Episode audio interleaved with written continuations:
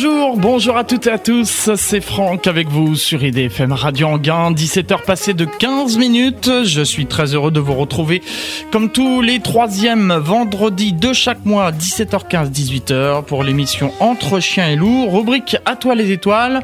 Émission qui fait sa rentrée, vous le savez, hein, puisque à toi les étoiles, chaque été s'offre une balade estivale à travers la France pour vous faire découvrir des lieux dédiés à l'astronomie et à l'astronautique. On précise bien sûr, et ça les habitués de cette émission le savent, cette émission a une marraine et un parrain. La marraine c'est Daniel Brio, astronome à l'Observatoire de Paris, et le parrain c'est Jean-François Pellerin, journaliste scientifique. Et ils se joignent à moi pour vous souhaiter la bienvenue pour cette émission de rentrée d'Atois les étoiles du mois d'octobre. Donc, Aujourd'hui, eh bien, nous allons parler de l'actualité puisque vous avez euh, sûrement euh, suivi, euh, vous avez entendu la semaine dernière, hein, un vaisseau Soyouz qui décollait depuis Baïkonour en Russie a rencontré des problèmes. Les astronautes ont dû revenir d'urgence sur Terre et le thème donc de cette émission entre chien et loup à toi les étoiles, c'est Soyouz retour d'urgence sur Terre. Notre invité est Christian Lardier il est président de l'Institut française d'histoire et d'espace. Monsieur Lardier, bonjour. Bonjour.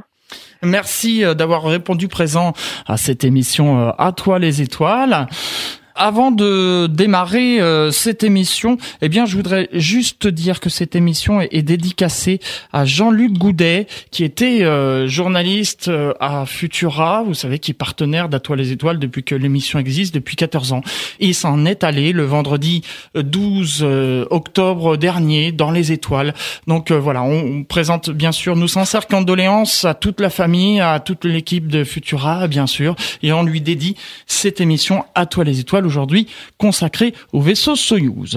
Euh, Monsieur Lardier, je reviens vers vous donc euh, euh, pour tout d'abord commencer un peu à parler du vaisseau Soyouz. Est-ce que vous pouvez nous faire un bref historique de ce vaisseau spatial Ah, il a les premiers projets donc datent de 1962. Oui. C'est pas nouveau. Oui, effectivement. oui. Voilà, l'idée était de faire un vaisseau euh, destiné aux rendez-vous orbitaux, euh, juste après donc euh, le vol du premier homme dans l'espace sur Gagarin en 1961. Et donc le terme Soyuz, enfin le mot Soyuz en, langue russe, signifie union. Donc il s'agissait de l'union entre deux vaisseaux.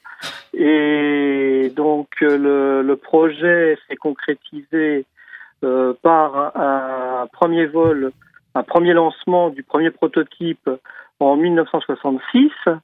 Et donc, si pour un certain nombre de personnes, j'imagine, qui ont vécu cette époque, euh, reste dans toutes les mémoires de tous euh, le premier vol avec un homme à bord, qui était celui de Soyuz 1 en 1967 et qui s'était terminé par une tragédie et la mort du cosmonaute Vladimir Komarov.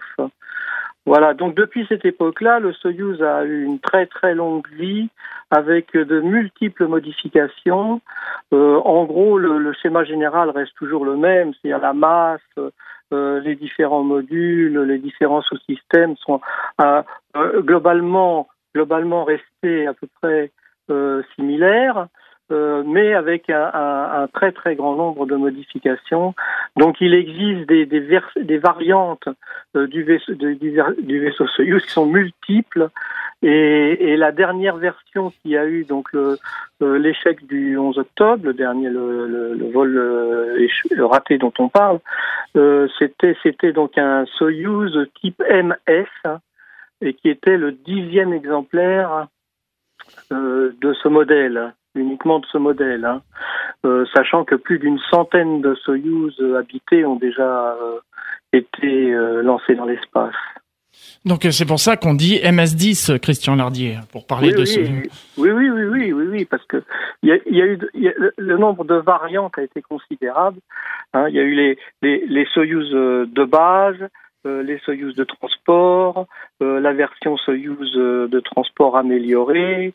donc on a eu les, les Soyuz T, les TM, les TMA, les TMA-M, et là actuellement on est avec les Soyuz MS.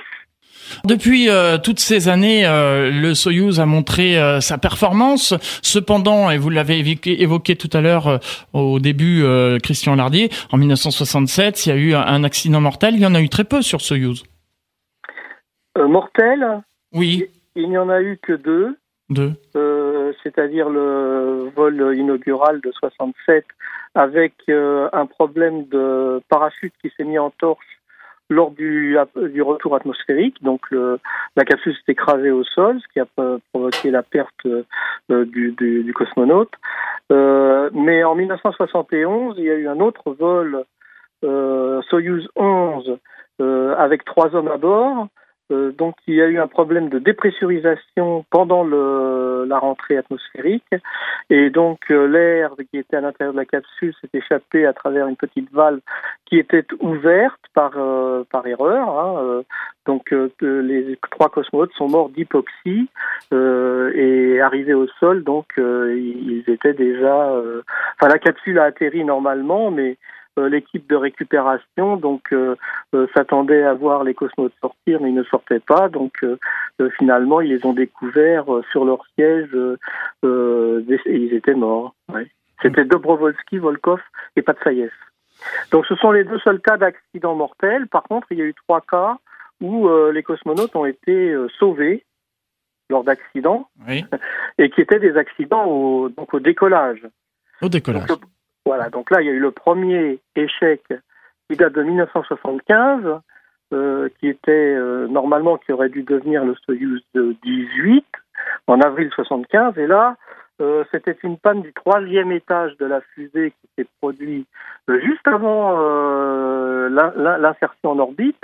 Et donc les, les cosmonautes, enfin le Soyuz a, a été donc ne pouvait pas être placé en orbite, mais a opéré ce qu'on appelle un retour balistique, c'est-à-dire avec une pente raide et une décélération énorme. Et donc ils, sont, ils ont en fait atterri sur les, les, les pentes des d'une montagne enneigée euh, dans les montagnes de l'Altaï euh, en Sibérie et où il aura fallu presque 48 heures pour être retrouvé et récupéré par l'équipe de sauvetage, euh, mais ils s'en sont sortis vivants. Mm. Euh, c'était euh, Lazarev et Makarov. Bon, ensuite, il y a eu en 1983 une explosion de la fusée sur la plateforme de tir à Baïkonour, et donc là, c'est la tour de sauvetage euh, ce moteur à poudre qui est au-dessus du Soyuz euh, qui a été allumé donc au moment de l'explosion et, ainsi le Soyuz a pu être euh, éjecté et atterrir à plusieurs kilomètres. néanmoins, donc l'équipage qui se trouvait à bord, là aussi, a, subi une accélération assez forte. Là, on parle d'accélération d'une vingtaine de G ce, qui est énorme, hein. mais c'est pendant des périodes très courtes, hein, c'est pendant, quelques, pendant une seconde ou deux, mais enfin ils ont quand même subi 20 G et néanmoins ils ont été récupérés vivants. Et le troisième cas, donc celui dont on parle du 11 octobre, euh, euh, c'est encore un cas de figure différent puisque euh, là, donc au décollage, la, la fusée, vous l'avez vu décoller, et le premier objet qui est largué donc à la, à la 114e seconde c'est-à-dire à, euh, à 1 minute 54. Euh, donc euh, c'est la tour de sauvetage. C'est ce, cette fameux, ce fameux moteur à poudre. Euh, c'est ça qui est éjecté en premier. Donc passé 114 secondes, on ne peut plus l'utiliser. Hein. Mm. On ne peut plus l'utiliser. Donc les, la fusée a continué à grimper et ensuite, les boosters se sont séparés, les quatre boosters latéraux se sont séparés, et c'est là que le problème est arrivé, avec euh, probablement un défaut de séparation d'un des, quatre boosters, et, donc euh, ce, booster a cogné contre le corps central, ce qui a provoqué son extinction. Donc la fusée d'un seul coup là s'est trouvée inopérante, et il a fallu donc procéder à, au sauvetage de, de, de, la capsule Soyuz euh, d'une manière un petit peu différente. C'est-à-dire que comme la tour d'éjection n'était plus là, euh, euh donc il a fallu que la coiffe se sépare et que, le, et que la capsule revienne euh, de, de manière balistique. Hein, C'est-à-dire mmh. que euh, elle a opéré un retour naturel et, et comme évidemment l'altitude n'était pas très élevée, Euh, donc euh, le, le, la décélération a été relativement euh, légère. On va bon, d'après ce que j'ai compris, n'ont subi une, accès, une décélération que de 6 G, ce qui est, ce qui est, ce qui est tout à fait euh, acceptable, hein, euh, qui n'a rien à voir avec les 20 G de, des deux cas précédents. Effectivement. Christian Lardier, on va revenir plus en détail plus tard dans l'émission sur euh, les systèmes de sauvetage justement des astronautes. Vous l'avez évoqué euh, il y a un instant. J'aimerais qu'on s'attarde maintenant sur ce problème qui s'est passé donc ce, ce, 11 octobre. Vous avez donc donné les, raisons euh, de ce problème qui fait que les astronautes ont dû revenir d'urgence sur Terre. Donc avant le décollage, il y a toute une vérification qui est faite bien sûr sur la fusée. Bien sûr, tout est bien sûr, bien sûr, bien sûr, mais dans le spatial, personne n'est à l'abri d'un incident. Euh, ça s'est vu partout. Hein, euh... dans le monde entier, euh, tous ceux qui lancent des fusées euh, donc font très très très attention parce qu'on n'est jamais à l'abri d'un problème. Euh, donc euh, ça s'est passé euh, récemment encore euh, avec Ariane en ce qui concerne les Européens. ça s'est ça s'est passé aussi aux États-Unis il n'y a pas très longtemps. donc en, en Chine, enfin tous les ans il y a il y a des, des, des, des, problèmes qui se posent un petit peu partout. personne n'est à l'abri d'un problème. chaque lancement comporte des risques. Oui, et, et ce problème n'a pas pu être décelé ou n'était pas décelable avant le décollage de et Soyuz. S'il l'avait été, le, il n'y aurait pas eu d'échec. Oui, bien sûr. Le, bien sûr. Le, le, vol aurait été annulé. Christian Lardier, je, je vous informe et j'informe aussi les auditeurs euh, qui peuvent poser des questions euh, par Internet. On gardera quelques minutes euh, en fin d'émission pour poser les questions que les auditeurs nous posent via Internet. J'en ai déjà quelques-unes qui arrivent sur mon écran. Je les mets de côté. On continue sur ce vol du 11 octobre. Donc, on lance la chronologie. Tout va bien. On arrive à zéro. Soyuz décolle. Et puis, comme vous l'avez expliqué, euh, on se sépare de la tour de sauvetage. Les boosters se séparent. Et là, le, le problème survient. On entend d'ailleurs dans la bande originale, euh, quand on voit le, le, décollage et quand on voit les astronautes à bord de la capsule, les alarmes qui se déclenchent. Et à ce moment-là, il y a un des astronautes, ce qui m'a fait rire d'ailleurs, parce qu'il a gardé de l'humour. Il a dit ah bah voilà le voyage est déjà terminé. Oui. Quelque chose comme ça. Oui oui mais vous savez les, les cosmonautes euh, euh, simulent ce genre de situation de très nombreuses fois au sol à la Cité des Étoiles pendant leur formation. Ça, je dirais que ça fait partie de la formation de base. Oui. Et donc euh, tous les scénarios sont, sont testés euh, en, en conditions. Euh, donc j'imagine que c'était un scénario que le Ovchinin, le, le cosmonaute, avait déjà euh, euh, simulé au sol et que pour lui, ça, ça a été euh, d'une grande évidence. C'est pour ça qu'il a gardé, de toute façon, heureusement, justement, il faut garder le calme. Il a gardé son sang-froid, tout à ouais. fait, il a gardé son sang-froid. Et bon, je dirais que c'est une réaction de professionnel. Oui. Parce qu'on imagine justement euh, ce qui pourrait se passer si euh, les astronautes à bord de, de Soyuz euh, perdaient leur calme et paniquaient. Ah ben oui, c'est un scénario qui n'est pas, comment dire, envisagé. Bien sûr. Christian Lardy, on va s'interrompre quelques instants, le temps d'une respiration musicale, et puis on revient dans un instant pour la suite de cette émission. Nous parlons aujourd'hui de Soyuz, ce vol du 11 octobre où les astronautes ont dû revenir d'urgence sur Terre. Tout de suite, c'est Ben, l'oncle Soul, avec le titre Soulman.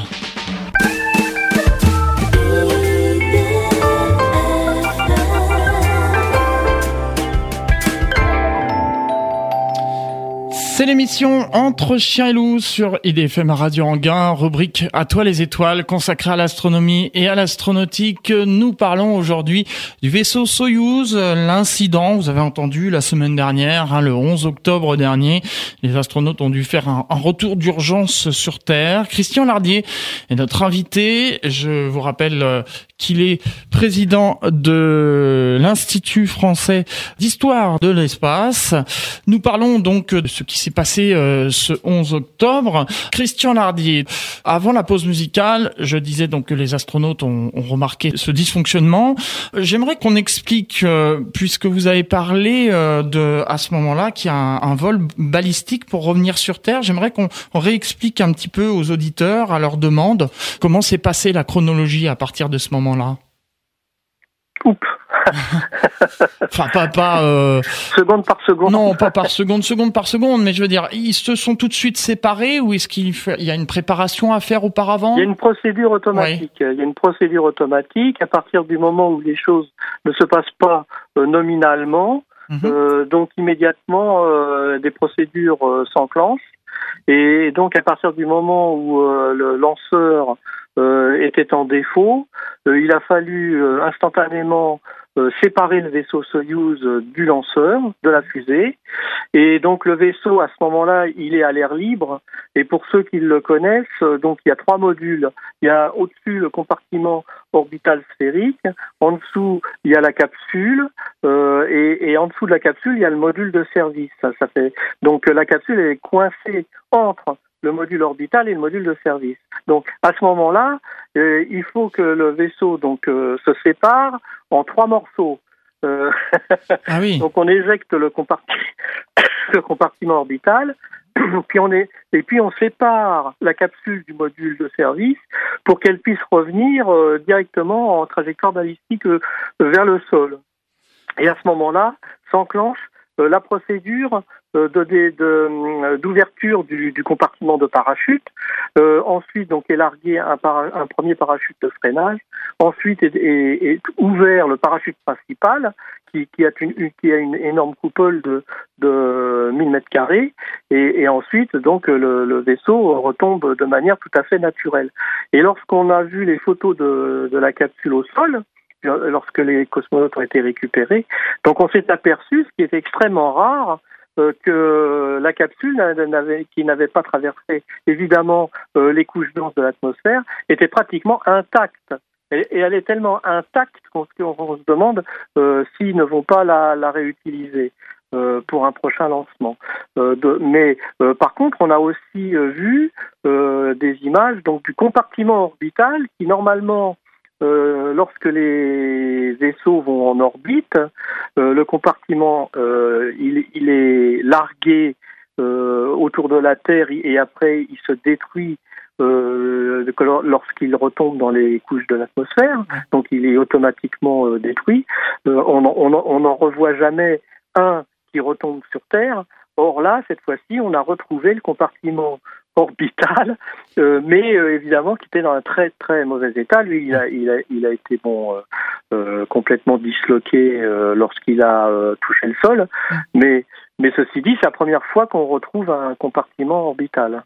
Ouais. Hmm. Ça, ça, va peut-être servir justement ces restes pour l'enquête, pour comprendre ce qui s'est passé exactement? Bah pas vraiment, parce que l'incident la, la, est arrivé sur le lanceur au niveau de la séparation entre euh, les boosters et le corps central.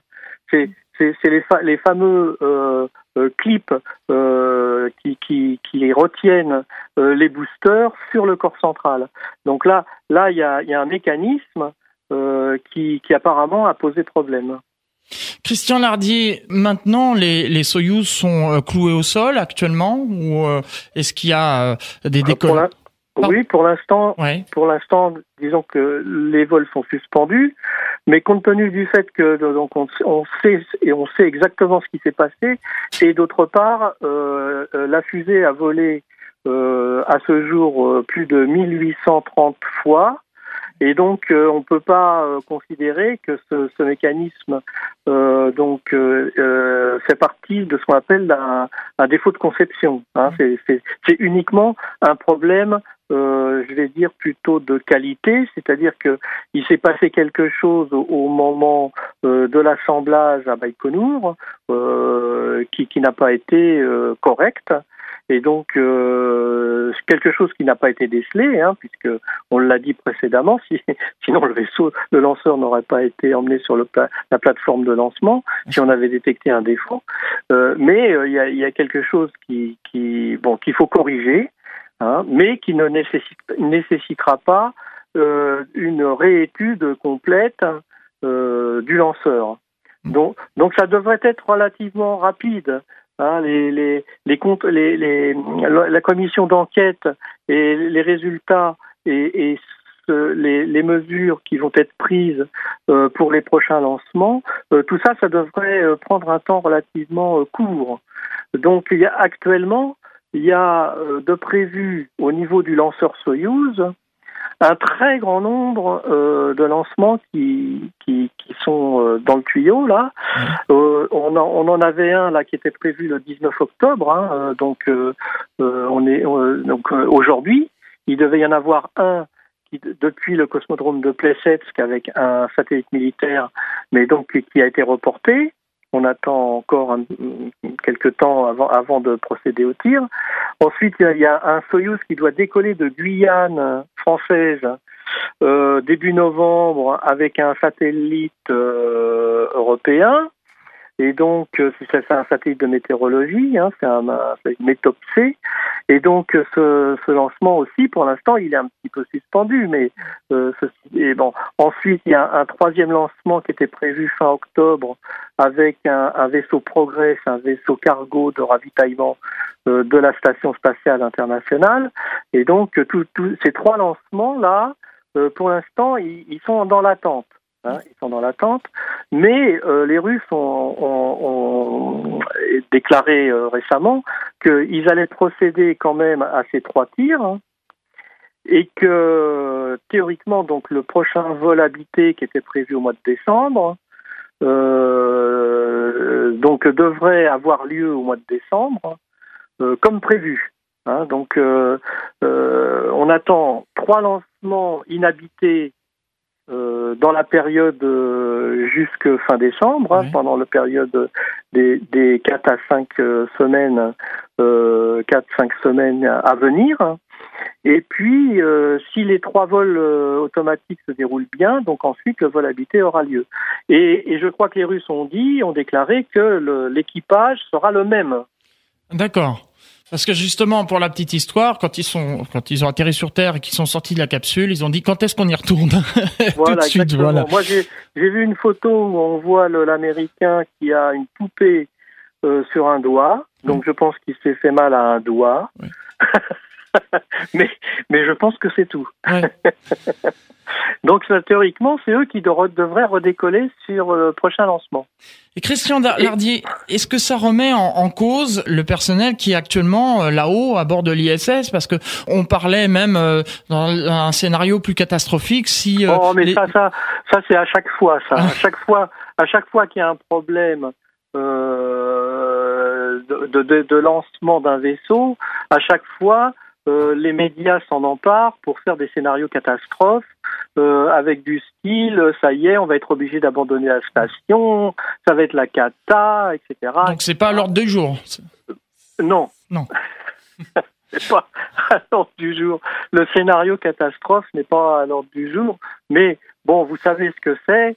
Euh, on peut jamais dire euh, de quoi sera fait l'avenir. Oui. Euh, donc euh, tout est possible, mais je ne pense pas que l'heure soit au pessimisme. Oui, ne soyons pas pessimistes. Justement, comme vous dites, la Russie, au contraire, est plutôt optimiste dans les dernières nouvelles qu'on a eues. Hein. Oui, oui, oui. Alors bon, je rappelle quand même hein, pour pour ceux qui pour les, les échecs, les précédents échecs. Euh, donc il euh, y, a, y, a, y, a, eu, euh, si on remonte déjà à, de, à septembre 2016, il y a eu un, une explosion d'un Falcon 9 exact. de SpaceX sur sa plateforme de tir à Cap Canaveral. C'était en septembre 2016, donc on peut on peut dire que c'était à peu près il y a deux ans. Hein.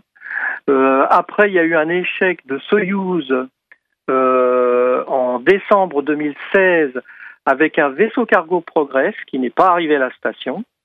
Et donc là aussi, euh, je me rappelle que bon, ça, ça posait des problèmes, mais que euh, bon, les médias s'étaient déjà fait des scénarios catastrophes hein, euh, qui bon, qui étaient, euh, qui n'étaient pas. Euh. Alors ensuite, il y a eu euh, un échec de lancement chinois en 2017 Ensuite, il y a eu la fusée Longue Marche 5 chinoise encore, deuxième échec chinois en juillet 2017. Après, il y a eu un échec de lanceur indien de PSLV en août 2017.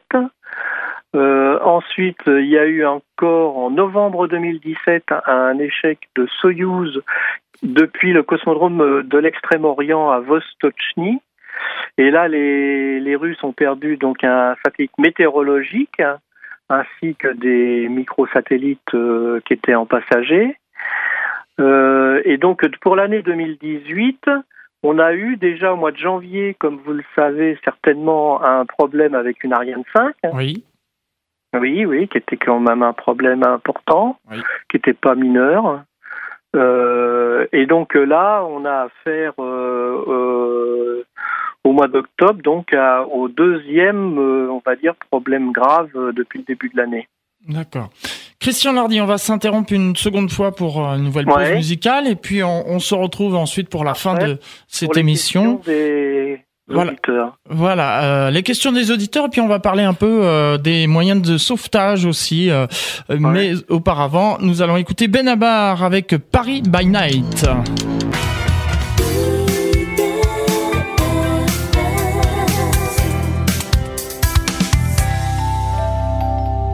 Benabar, Paris by Night, je ne peux m'empêcher de rire quand j'entends les paroles de cette chanson. Je suis sûr qu'il y en a certains qui se reconnaissent. Voilà, l'abus d'alcool est dangereux pour la santé à consommer avec modération, bien sûr. C'est l'émission Entre chien et loup, à, toi les étoiles, dernière partie de cette émission. Christian Lardier est notre invité. Je rappelle qu'il est président de l'Institut français d'histoire de l'espace. Christian Lardier, euh, nous avons évoqué euh, Soyouz, etc. Alors, c'est vrai que depuis que les vols euh, habités existent, il y a des choses qui ont été prévues pour sauver les astronautes en cas de problème. Oui. Alors, euh, à l'origine, le... c'est les Américains, donc sur euh, Mercury, il y avait une tour de sauvetage. Sur Apollo, il y avait une tour de sauvetage. Sur Gemini, il y avait des sièges éjectables. sur le shuttle américain, il n'y avait rien. Ah oui. Ah ben non. oui, les navettes euh, Columbia. Euh... Non, alors sur les navettes, euh, les navettes américaines, sur le shuttle, ce qu'on appelle le space shuttle, il y a eu quelques, il y a eu, je crois, les deux premiers vols prototypes STS-1 et STS-2 en 1981, qui étaient réalisés juste avec euh, un pilote et un copilote. Euh, donc, euh, pour ces vols spécifiques, il y avait des sièges éjectables, mais qui ont été ensuite supprimés. Et donc, lorsqu'un navette décollait avec euh, six ou sept personnes à bord, il n'y avait pas de moyen de sauvetage. Alors, comme vous le savez, le, le, shuttle a eu deux accidents majeurs. Oui dont un euh, qui était Challenger en 86 et où sept, sept personnes sont mortes au décollage par euh, explosion de la fusée, donc euh, puisque au départ le problème était au niveau au niveau des boosters à poudre hein, qui, qui ont provoqué un, ce qu'on appelle un, un, effet chalumeau sur le, le réservoir d'oxygène et d'hydrogène liquide. Donc euh, c'était une explosion décollage. Et pour le la deuxième catastrophe, celle de Columbia, donc STS 103, donc là on était sur euh, un vol. Non, c'était euh, oui, je me rappelle plus, c'était 103 ou 100. Ça, je ne saurais pas vous dire. J'ai oublié le numéro. Bref, euh, sur la sur Columbia, euh, donc le euh, c'était un problème au retour, oui. mais euh, le problème euh, avait été avait été créé au décollage parce qu'en fait il y avait un, un trou qui avait été euh, enfin une perforation euh, dans, dans l'aile. Et donc pendant la rentrée atmosphérique au retour au retour euh, le, le, euh, la, la, chaleur est rentrée par, par, à l'intérieur de la structure par, par le trou qui avait été créé. Mais ce, ce trou là initialement, euh, c'était c'était au décollage une de ces tuiles oui. Euh, qui s'était détachée, euh, donc qui était une tuile dans, dans d'une matière relativement légère et qui n'aurait pas dû normalement lorsqu'elle cognait contre la paroi, provoquait de, de, de, détérioration. Sauf, sauf, que c'est cette, euh, cette euh, protection, cette, euh, cette tuile était donc gelée, donc c'était de la glace, c'était c'était c'était dur, c'était dur. Et donc lorsqu'elle s'est détachée, qu'elle a cogné contre la paroi de du shuttle, elle a elle a fait un trou, elle a fait un trou. Donc et ce trou personne ne l'a vu. Donc la, la, le, le vol s'est déroulé normalement jusqu'à ce qu'on découvre le trou, l'anomalie, et, et, donc euh, là, euh, la question, c'était pourquoi. Bon, il évidemment, il aurait fallu euh, reboucher ce trou avant de rentrer dans l'atmosphère, mais là, évidemment, donc ça n'a pas été fait. Le, la navette est rentrée et elle s'est détruite euh, dans la, pendant la rentrée atmosphérique. Voilà. Christian Lardier, je vais, je vais vous presser un petit peu puisqu'il nous reste peu de temps. Chez les euh, Russes, chez les Russes, pour les moyens de sauvetage. Oui. Donc euh, il y a au départ sur Vostok, sur les pour Gagarine et ses, et ses, successeurs, il y avait un siège éjectable. Oui. ensuite sur le Vostrod, il y avait rien. Et ensuite, sur le Soyouz, depuis 1966, euh, les Soyouz ont une tour de sauvetage. Voilà. C'est-à-dire, elle tire la capsule pour la faire sortir, pour la, la désorbiter elle, éjecte la capsule en pas de problème. D'accord. D'accord. En quelques secondes, en quelques secondes. Alors, on peut euh, facilement trouver sur Internet hein, pour ceux qui, l'ont. Voilà. Et ça a sauvé la vie euh, pour l'instant de, de l'équipage de 1983. Exactement, oui. On, peut voir euh, d'ailleurs ces images sur Internet pour ceux qui l'ont. Christian Lardier, sur les quelques minutes qui nous restent, on va passer maintenant aux questions des auditeurs. Et on a Jean-Marie qui nous demande, cet incident du 11 octobre, va-t-il accélérer la construction des capsules privé Ah, euh, non, pas du tout. Pas du tout. pas du tout. Non, non, les capsules privées, alors, euh, on les dénomme privées. Euh, bon, je ne sais pas pourquoi, pourquoi on les nomme privées. En fait, les, les, capsules en question, c'est le Dragon de SpaceX et le Starliner de Boeing. Et donc, ces engins ont été commandés par la NASA euh, pour remplacer euh, le shuttle. Voilà. Alors elles ont été commandées à des sociétés privées, euh, mais ceci dit, les, le shuttle aussi était construit par une société privée. Hein. Boeing, Lockheed Martin, ce sont des sociétés privées aussi. Hein. donc ce qui change, en réalité, la seule chose qui change, c'est le fait qu'aujourd'hui, les, les, les engins en question ne sont plus euh, propriété de la NASA, mais propriété de l'industriel qui les fabrique. Voilà, c'est la distinction qu'il faut faire. Hein. Mais ceci dit, euh, ces deux capsules donc ont été faites sur demande de la NASA pour la NASA, et donc euh, les, les engins en question devraient faire des vols automatiques d'ici la fin de l'année. Oui et des vols, des, des vols euh, d'essai avec astronautes à bord, on va dire vers la mi-2019 en tant que euh, vol d'essai, vol test. Hein. Et donc, euh, il ne faut pas s'attendre à ce que ces engins, ces, ces, deux, ces deux véhicules puissent être opérationnels avant la fin 2019, on va dire. D'accord. Voilà. Donc, les contrats de la NASA qui ont été signés avec les, avec les Russes pour embarquer les astronautes américains qui, qui actuellement donc euh, décollent systématiquement euh, à, bord du Soyouz hein, pour la station internationale. Il y a que le, seul ça véhicule qui est, le seul véhicule qui dessert l'ISS actuellement, c'est le Soyouz. Le Soyouz. Et donc les, les Américains l'utilisent depuis, depuis la fin du shuttle. Et, et donc ça, ça devrait durer jusqu'en 2020. D'accord. Voilà. Donc en 2020, normalement, euh, les, les, les, fameuses capsules entre guillemets privées euh, de, devraient euh, permettre d'emporter les, les, Américains vers l'ISS. Une question de Stéphane qui nous demande, vous parliez de 6G ou encore de 20G tout à l'heure, ça correspond à quoi? C'est une mesure d'accélération. Oui. C'est le, le, le nombre de fois euh, que l'on supporte son propre poids. C'est, vous savez, quand euh, la gravité, le 1G, c'est votre propre poids. Euh, D'accord. Pesez 80 kilos, la gravité terrestre, voilà, 1G, c'est votre propre poids, c'est 80 kilos. Et, voilà, 2G, c'est vous, ça veut dire que vous supportez 160 kilos. D'accord. 6G, c'est 480 kilos. ah oui, voilà. Allez, une petite dernière, euh, Christian Lardier, juste avant de conclure cette émission. On nous demande, euh, c'est euh, Jean qui nous demande ça, si Soyuz pourrait proposer des vols spatiaux, mais avec du public. Alors le vaisseau Soyuz, il est triplace. Oui. Donc, euh, généralement, il faut un commandant de bord, un ingénieur et un, et un troisième passager. Euh, et depuis quelques une vingtaine d'années déjà, il y a des touristes qui oui, le tourisme de l'espace. Voilà, des, des, gens très riches, des, des milliardaires, des milliardaires qui qui se sont payés donc un ticket pour aller dans l'espace à bord du Soyuz. Alors ils ont ils sont allés passer une huitaine de jours en orbite autour de la Terre et, et, au début, le prix était autour de 20 millions de dollars.